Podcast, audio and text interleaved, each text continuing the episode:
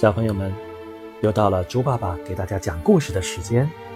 今天我们继续讲《绿野仙踪》第三集，搭救稻草人。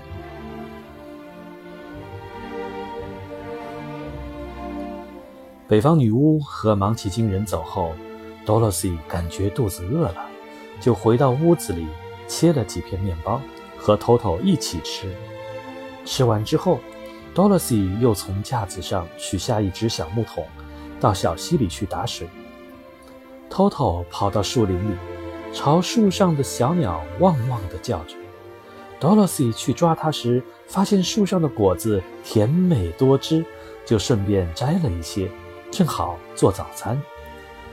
喝完水，吃完水果之后，Dorothy 就准备前往翡翠城了。出发前。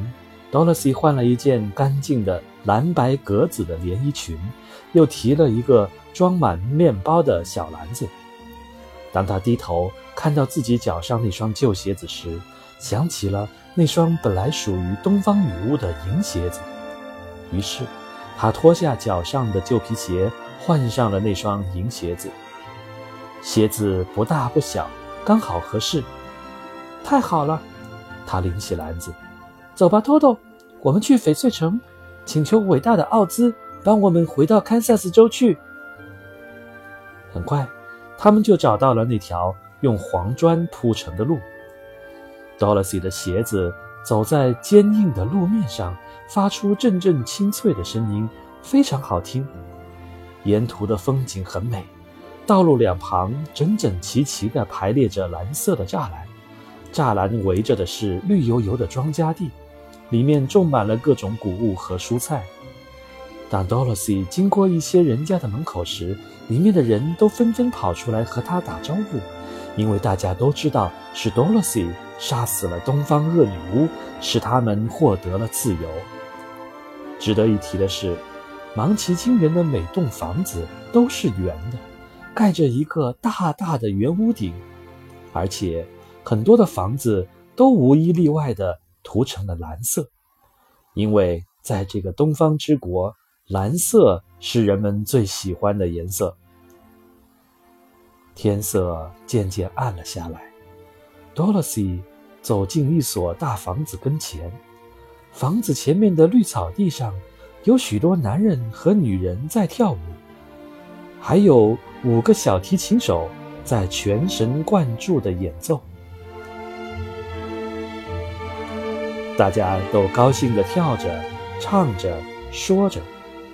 旁边的一张大桌子上摆满了各种美味的水果、面包和蛋糕。他们看见 Dorothy，便热情地邀请他一起吃晚饭，还请他留下来和他们一起欢庆获得自由。Dorothy 高兴地答应了，Toto 也乐得直摇尾巴。晚上，一个忙起惊人。把他领进一间舒适漂亮的房间里，Dorothy 就躺在一张美丽的蓝色小床上，一觉睡到了天亮。Toto 则一直在床旁边的地摊上。第二天，Dorothy 吃了一顿丰盛的早餐，便告别了友好的人们，又沿着黄砖路出发了。走了好几里路后。多萝西累了，便在一片稻田旁坐下来休息。突然，他发现稻田不远处有一个稻草人。那个稻草人被高高的插在稻田里的竹竿上，是用来吓跑那些偷吃稻粒的鸟雀的。稻草人的脑袋是用一直塞满了稻草的小布袋做的，上面画着眼睛、鼻子。和嘴巴，稻草人的脑袋上戴着一顶破旧的蓝色尖帽子，身上穿着一件褪了色的蓝衣服，脚上穿着一双旧的蓝布鞋。这种穿着和芒奇金人的穿着很像。就在多萝西一动不动地盯着那个稻草人时，稻草人突然对他眨了一下眼睛。又友好地向他点了点头。于是，多萝西赶紧站起来，朝稻草人走过去。Toto 也跟着跑了过去，对着稻草人汪汪直叫。“你好啊！”稻草人说。“你会说话？”多萝西瞪大眼睛，吃惊地问。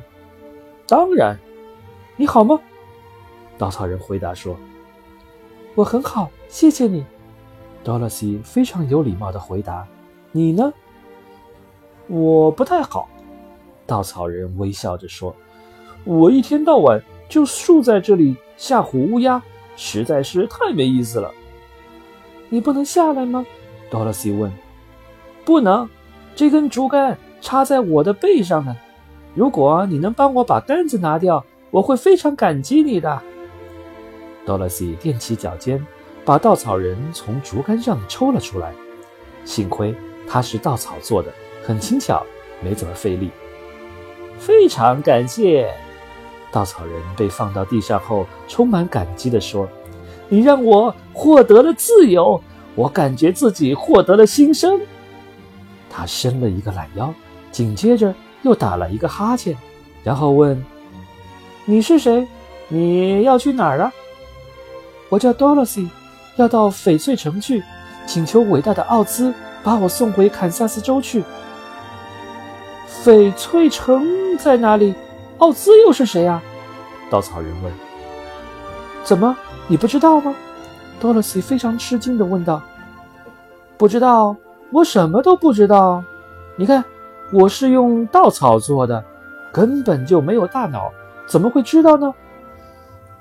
真对不起，我不该这样问你。多萝西抱歉地说。没关系，你觉得如果我和你一同到稻草到翡翠城去，奥兹会给我一个脑子吗？我也不知道，多萝西真诚地说。但如果你愿意的话，可以和我们一起去。就算奥兹不给你脑子，你的生活也不会比现在的情形差呀。嗯，说的不错。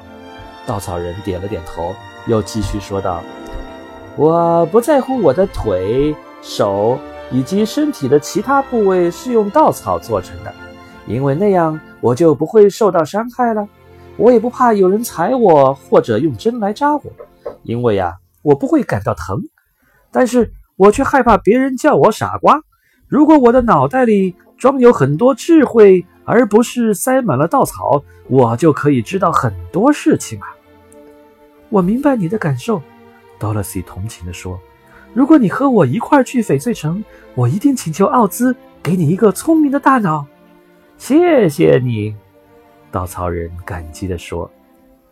于是，他们一起沿着黄砖路向前走去。